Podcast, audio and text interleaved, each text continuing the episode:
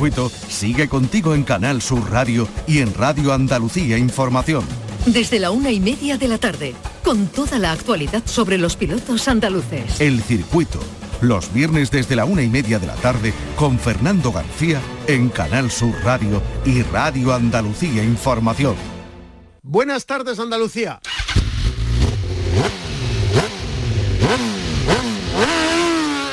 Tenemos este fin de semana Gran Premio de los Países Bajos de motociclismo. Y en la parrilla de salida del circuito de Asen, en la categoría de Moto 3, estará un andaluz, un sevillano de 16 años del municipio de Brenes, que va a correr su cuarta cita mundialista. Esta será la cuarta. En las tres anteriores, David Muñoz ha estado en el podio. Ha sido segundo en una ocasión 20 puntos ha cogido en otra carrera y 7 en la última. Es décimo sexto en la clasificación del Campeonato del Mundo y como digo, acumula con esta que se va a disputar este fin de semana solo cuatro carreras en el Campeonato del Mundo. Se incorporó tarde porque no había cumplido la edad correspondiente. Y tendremos también a otro piloto andaluz que va a tomar la salida en la parrilla de Moto 2, el conileño Marcos Ramírez. Ya lleva varias temporadas militando en el Campeonato del Mundo de Motociclismo. Es la duodécima cita del Campeonato del Mundo de Motociclismo. Venimos del Gran Premio de Alemania en el circuito de Sachsenring con victoria en Moto 3 de Izán Guevara. Lidera la clasificación Sergio García. En Moto 2, victoria para Augusto Fernández. Lidera Celestino Vietti. Y en Moto GP, victoria para Zarco, pero lidera la clasificación del Campeonato del Mundo el francés Cuartararo. No tenemos este fin de semana Campeonato del Mundo de Fórmula 1. Se disputó el pasado el Gran Premio de Azerbaiyán en Bakú. Tenemos a Verstappen liderando la clasificación del Campeonato del Mundo con seis victorias acumuladas, 175 puntos. Sergio Pérez, su compañero de equipo, segundo, dominio total de Red Bull. Tiene Pérez una victoria. Leclerc, el piloto de Ferrari, es el tercero con 126, muy cerca de Pérez con dos victorias. Russell, el compañero de Hamilton, es cuarto con 111 puntos y en quinta posición y tres podios en este campeonato aparece el español Carlos Sainz que tiene 102 puntos. Se han disputado ya nueve carreras. El próximo fin de semana, nada más y nada menos que el Gran Premio de Gran Bretaña en el circuito de Silverstone. Y aquí en nuestra tierra, en Andalucía, tenemos la segunda cronometrada de Zara de la Sierra. Es la quinta prueba del Campeonato de Andalucía de cronometradas. Está organizada por la Escudería Sur. 22 pilotos van a tomar la salida. Mañana sábado, desde las 10 y media, las verificaciones. A las 5 de la tarde, los entrenamientos y las mangas de carrera. El domingo, desde las 10 y media de la mañana. Arrancamos. En la realización están Álvaro Gutiérrez, Marcelino Fernández. Esta es nuestra dirección de correo electrónico, elcircuito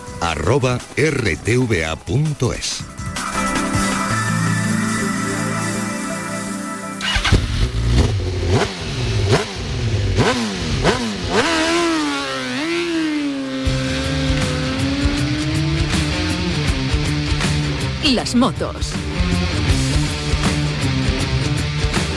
Llega este fin de semana la duodécima carrera del Campeonato del Mundo de Motociclismo y nos vamos a un circuito emblemático, el circuito de Assen, donde se va a disputar este fin de semana el Gran Premio de los Países Bajos. Allí está el piloto andaluz de motociclismo más laureado de todos los tiempos, el granadino Álvaro Molina. Álvaro, buenas tardes. Buenas tardes, Fernando. ¿Cómo es Assen?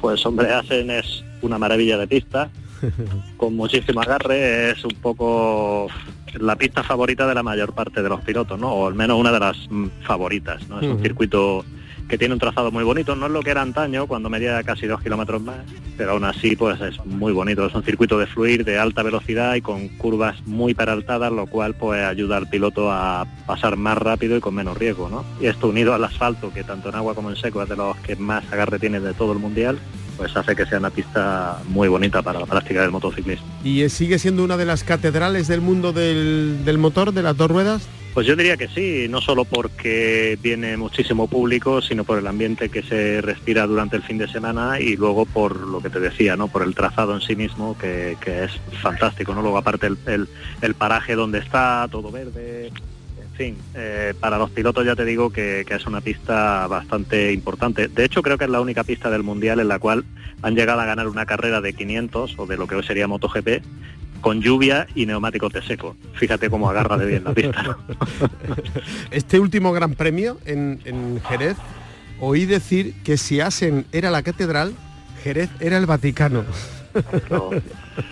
Pues sí, hombre, a ver, yo creo que a nivel de afición hace muchos, pues ya bastantes años que Jerez creo que sobrepasa a Asen en cuanto a lo que es el ambiente que, genera ¿no? el Gran Premio. Eh, me refiero a afluencia de público este año, no lo sé, ni a raíz de la pandemia, pero hasta 2019, hasta antes de la pandemia, Jerez estaba por encima. Para, también tenéis que tener en cuenta que Asen se llamaba la catedral pues porque eh, aquí venía, era la carrera de Centro Europa por excelencia y que lleva desde 1900, creo que esta es la edición 84, ¿vale?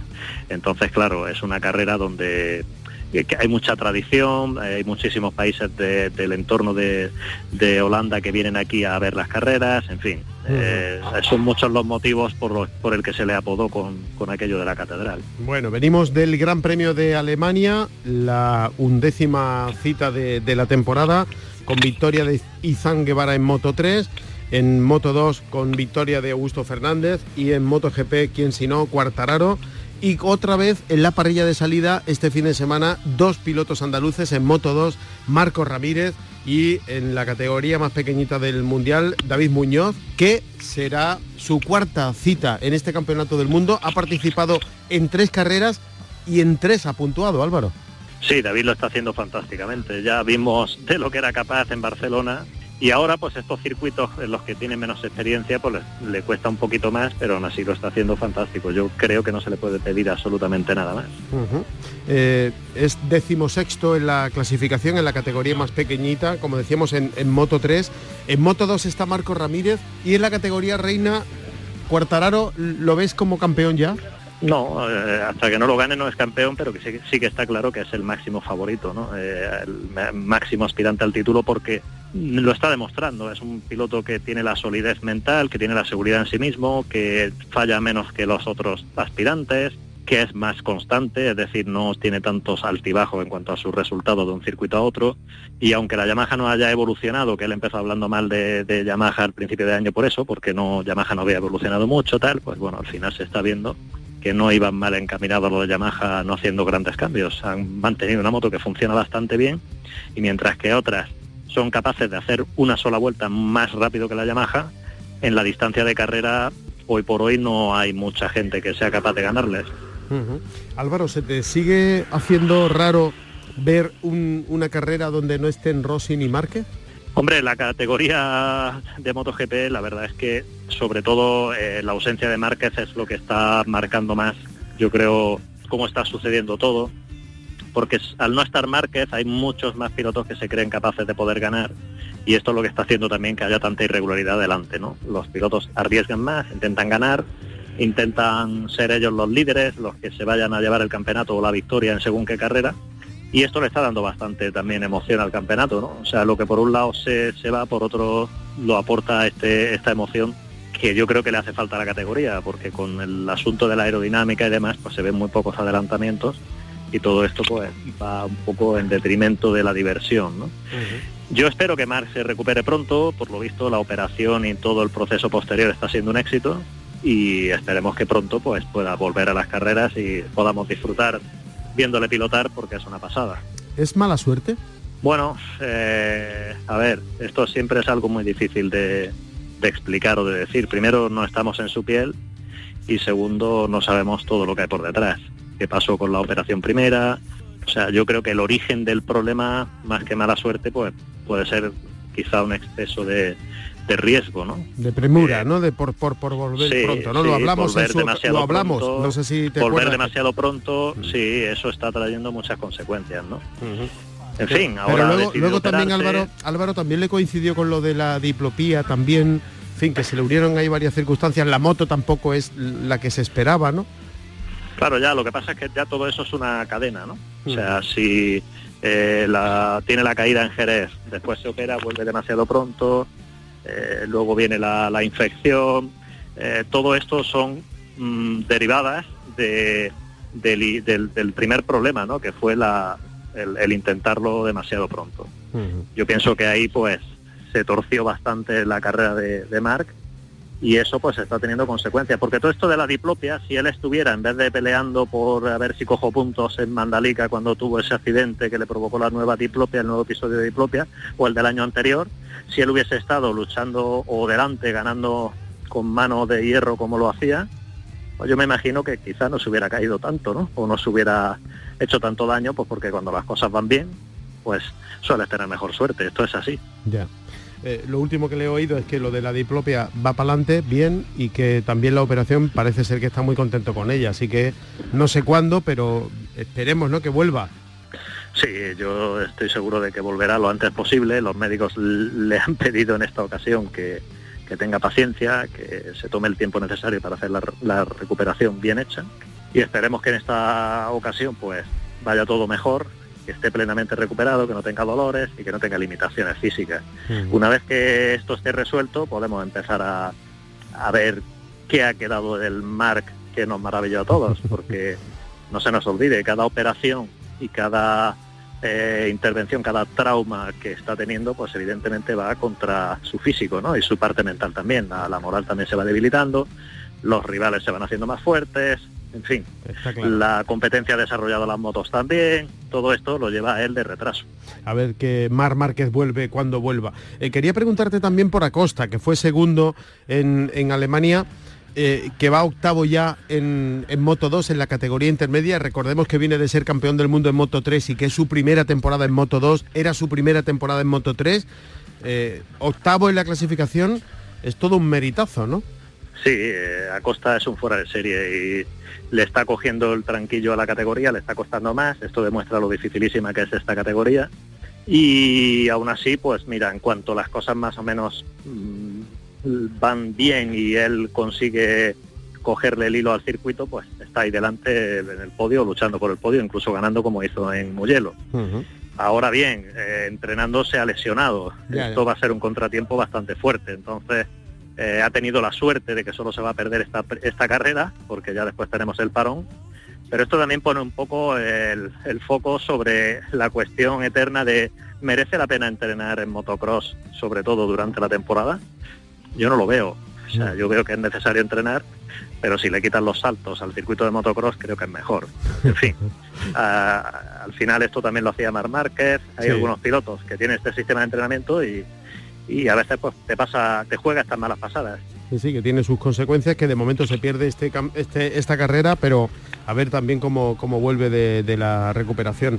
Y eh, una cosa más, la carrera el domingo, ¿este circuito mm, lo ves tú para alguna marca en especial? Eh, a ver, aquí eh, yo creo que Ducati lo puede hacer muy bien, Yamaha también, es una pista donde necesita manejabilidad y la Yamaha lo ha hecho bien durante muchísimos años, ¿no? Entonces yo creo que estará ahí la cosa. Eh, puede ser que aparezca también Suzuki, porque es una pista que para ese tipo de moto va bien. Así que en la categoría máxima yo creo que deberíamos de apostar por Cuartararo y si no pues Bañaya, que después de una caída normalmente reacciona viniendo un poco más fuerte a la siguiente carrera. Peco y bueno, todos los demás de Ducati que ya sabemos que van todos, Jorge Martín, tal, van muy rápido. Pero yo creo que la cosa estará ahí, ¿no? Entre los favoritos. Muy bien. Pues de Granada a Asen y de Asen a Granada, Álvaro Molina, muchísimas gracias como siempre y suerte. Venga, es un placer. Igualmente. gracias.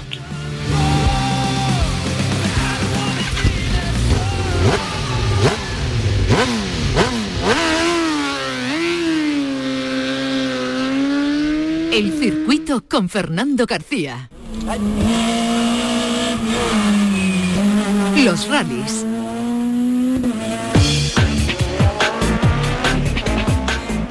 Hemos hablado aquí en más de una ocasión del rally de Andalucía. Ya saben que estaba previsto que se celebrase la primera semana del mes de junio, pero que como consecuencia de los días de calor que vinieron eh, en las jornadas previas, se decidió su aplazamiento para el mes de octubre. Bueno, pues se va a celebrar entre el 18 y el 23. El día 23, domingo, terminará esta nueva edición del Rally de Andalucía, que como digo cambia de fecha. Saludamos a uno de los responsables de la organización, Rafael Arjona. Rafa, buenas tardes. Hola Fernando.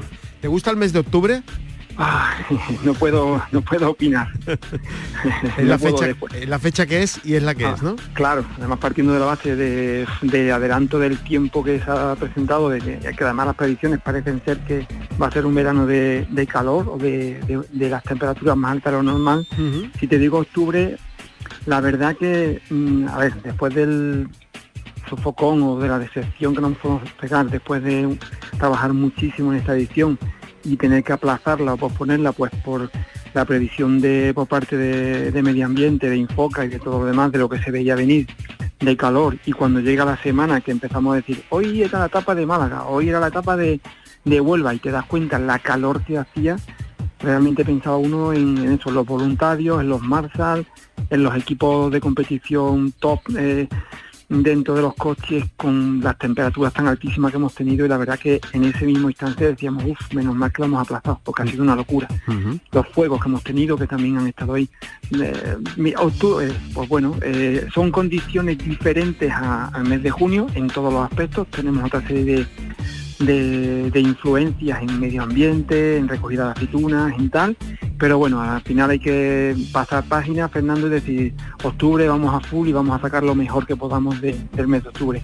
Estamos hablando de que pasamos de una eh, época en la que las altas temperaturas pueden ser lo más eh, notable a una época en la que ya empezamos a tener temperaturas bajas. Incluso es probable que hasta pueda llover. ¿Eso le afecta de alguna manera al desarrollo de la prueba? Bueno, al final todo lo que, como tú bien dices, podemos tener un, mes de octubre como los últimos años que ha dilatado el verano y que, bueno, tampoco ha sido una locura de, tiempo, o sea, o de anomalía, a tener un octubre a partir de septiembre, final de septiembre, principio de octubre, que es la fecha, bueno, a mitad más o menos que tenemos, de ser un octubre lluvioso, con tormentas, con tal, al final mm, todo nos afecta en todos los aspectos. Es cierto que al final esto es todo terreno. Cuando hablas de hace nada hablábamos del, sol, de la, de la previsión de, la calor que hacía y al final dice, vale, si te vas al desierto, estos son gente de Dakar. O sea, son gente que están acostumbrados o que al menos se le, se le exige el máximo cuando se van al desierto, cuando vamos al desierto. Llega octubre, tenemos una tormenta de agua, pues esto hay agua y se acabó. Si al final decides, si tienes todos los permisos, está todo adelante, al final tienes que luchar con lo que te encuentras. Hay imágenes, y tú habrás visto seguro, todo el mundo ha visto imágenes de, de Dakar con subidas de ríos inmensos, con el año pasado había una imagen de un camión atravesa, pasando el río, un salto impresionante, y al final se tiran en octubre. Pues lo importante es que el trabajo lo hagamos bien hecho, que esté todo preparado y que salgamos a correr, de acuerdo a cada día las inclemencias que tengamos o la aventura que se nos presente, pues ahí iremos dándole solución. Sí, hay que, controlar lo que se pueda controlar y esto del tiempo forma parte de lo que no se puede controlar. Controlar, eh, exactamente. en cuanto a los, eh, a los tramos, las etapas, eso estaba prácticamente cerrado eh, cuando se decide que se aplaza del mes de junio a octubre. ¿Vale algo de lo que había ya para el mes de octubre? ¿La mayoría es lo que ya estaba organizado? ¿Hay cambios? ¿No hay cambios?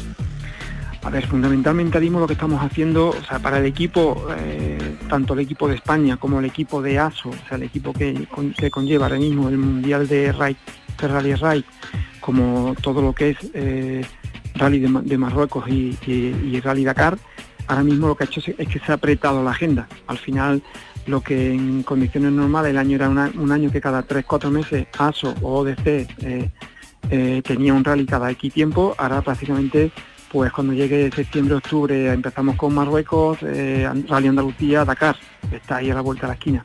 Entonces, ¿vale algo de lo que teníamos? Pues sí, claro que sí. Ahora el trabajo fundamental que estamos haciendo, parte del equipo está en Marruecos ahora mismo, sacando eh, los tramos de Marruecos, la, el RECO, o la RECO que se llama, y el equipo que se queda aquí, eh, lo que estamos haciendo ahora mismo es estudiando un poco eh, las características que tenemos en el mes de octubre. En el mes de octubre a partir del 15 tenemos caza menor, se abre la, eh, la, temporada de caza, hay que ver un poco qué nos puede afectar en los distintos recorridos.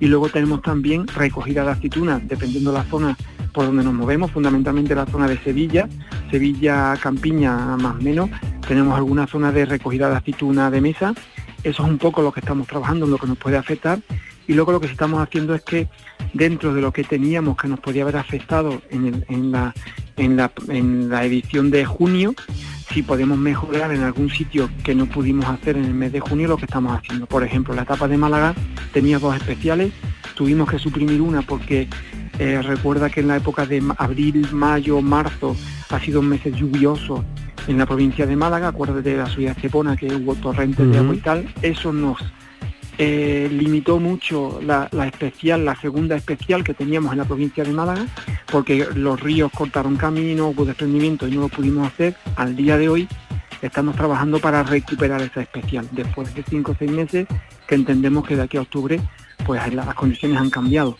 Eh, estamos intentando mejorar esa parte de ahí, Fernando, eh, indudablemente las condiciones del trigo, de la campiña, de la agricultura es diferente al día de hoy en junio nos preocupaba mucho la, cosecha de, trigo y, del cereal. Al día de hoy, en octubre, prácticamente, fecha 20 y algo de octubre, los campos prácticamente están eh, pendientes de empezar a ararse para preparar la cosecha, pero prácticamente no afectamos en nada. Entonces mm. tienes más libertad de moverte por lo que es la, zona de, cereal.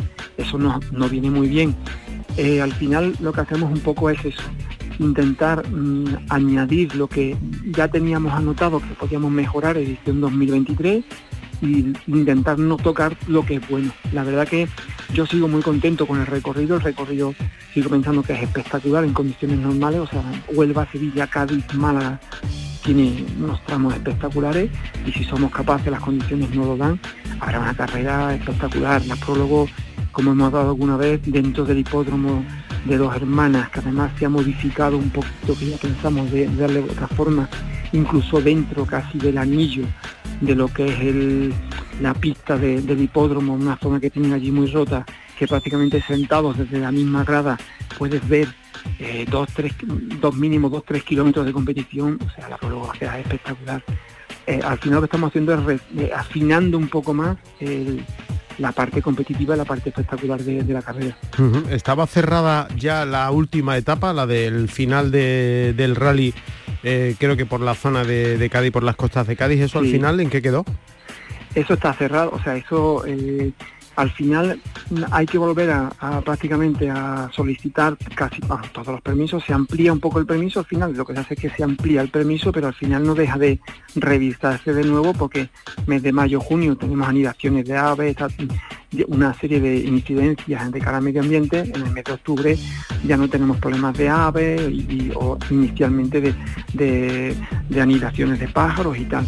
Aquello prácticamente, o sea, lo que es la etapa de Cádiz pendiente de lo que pueda hacer el permiso, el nuevo permiso, la ampliación o la confirmación del permiso, seguimos con la, con, con la idea, con el sueño de, que habrá una, el final de la etapa serán pues prácticamente 4, 5, 6 kilómetros dentro de lo que es la zona de, la playa de, de Barbate, o sea, la parte de Taras de los Atunes, Barbate, esa parte es la zona que más nos puede dar el colofón final por las imágenes que están y más en el mes de octubre, 23 de octubre, domingo 23 de octubre, que prácticamente la playa casi no se utiliza. Además será playa cerrada porque la, playa militar estará en esa fecha cerrada. O sea que la idea sigue siendo terminar allí con lo espectacular que es eh, un final de, un campeonato del mundo, de un Andalucía Rally en esa zona cae en el calendario entre Marruecos y, Dakar, eh, en lo que es meramente deportivo, ¿cómo viene esa fecha? ¿Mejor porque van a tener más eh, cerca la prueba? Digamos que esto era una especie de ensayo antes del Dakar, teniendo Marruecos y teniendo eh, Andalucía por delante, van a llegar al Dakar con, con, más cosas probadas, ¿no? Claro, al final ahí hay distintas versiones, aquí es como todo, dependiendo dependiendo el equipo, dependiendo de la, de la distancia de donde se mueven, piensa que aquí hay equipos de, imagínate, de la India, equipos de Estados Unidos, equipos de Australia, equipos de, de todo el mundo, que claro, que si tú le planteas que tienen que venir, imagínate tal como estábamos al en el calendario, tienen que venir desplazarse a España una semana o previos de desplazamiento de equipos, llegar a España, correr una semana a España, la, irse, irse después a donde sea, a la siguiente prueba del Mundial, y tres meses volver otra vez, bajar a Marruecos, estar en Marruecos, volver, o sea, al final quien lo ve en el lado positivo, al final dice, Yo que vivo en el norte de Europa, al final voy a bajar a Marruecos, corro en Marruecos, dejo los equipos en España una semana y vuelvo a correr allí. O sea, hay quien lo ven en la positivo como diciendo, que al final me sale más, más, barato o, menos costoso posiblemente el formato de ahora. Y es que al final me voy a Marruecos, eh,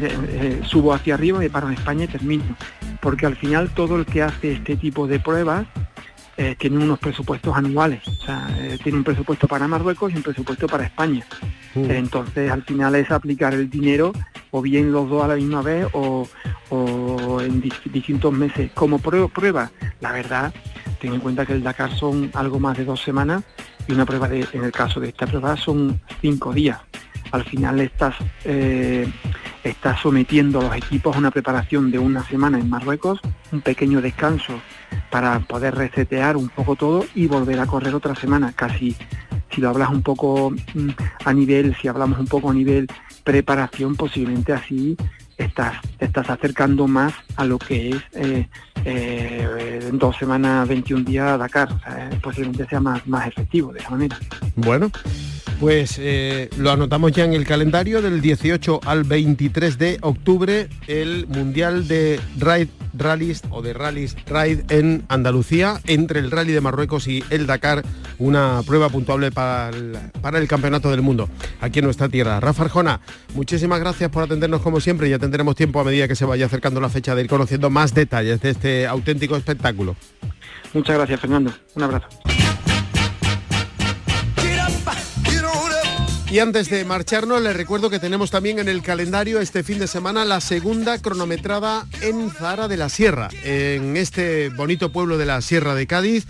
La quinta prueba del Campeonato de Andalucía de cronometradas está organizada por la Escudería Sur. Se han inscrito para participar en ella 22 pilotos. Desde mañana sábado, a partir de las 10 y media de la mañana, van a tener lugar las verificaciones técnicas y las verificaciones administrativas y a partir de las 5 de la tarde los entrenamientos y tres mangas de carrera. Y el domingo, a partir de las diez y media de la mañana, la manga de entrenamiento y a continuación tres mangas de carrera. Como digo, la segunda cronometrada Zara de la Sierra en la comarca de la Sierra de Cádiz.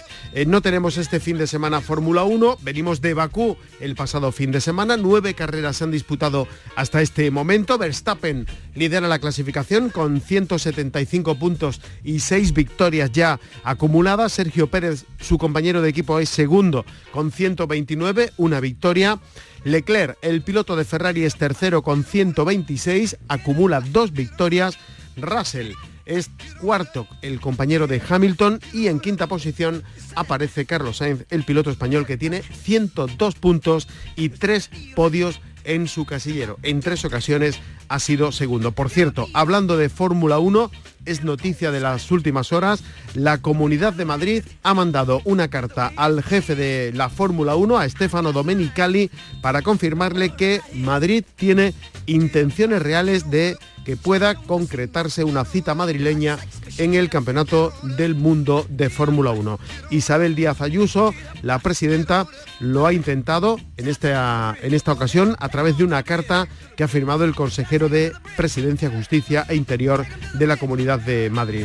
En este sentido, dice, es un placer escribirles el nombre del Gobierno de la Comunidad de Madrid para expresarle nuestro interés en el desarrollo de un Gran Premio de Fórmula 1 en Madrid lo explica la comunidad en una carta que se ha colgado en las redes sociales a través de la cuenta de Twitter oficial del Gobierno de la Comunidad de Madrid. Esta es la noticia de las últimas horas, la comunidad madrileña que solicita a la Fórmula 1 poder acoger en el futuro una prueba que se incluya dentro del calendario mundial del Campeonato de Fórmula 1.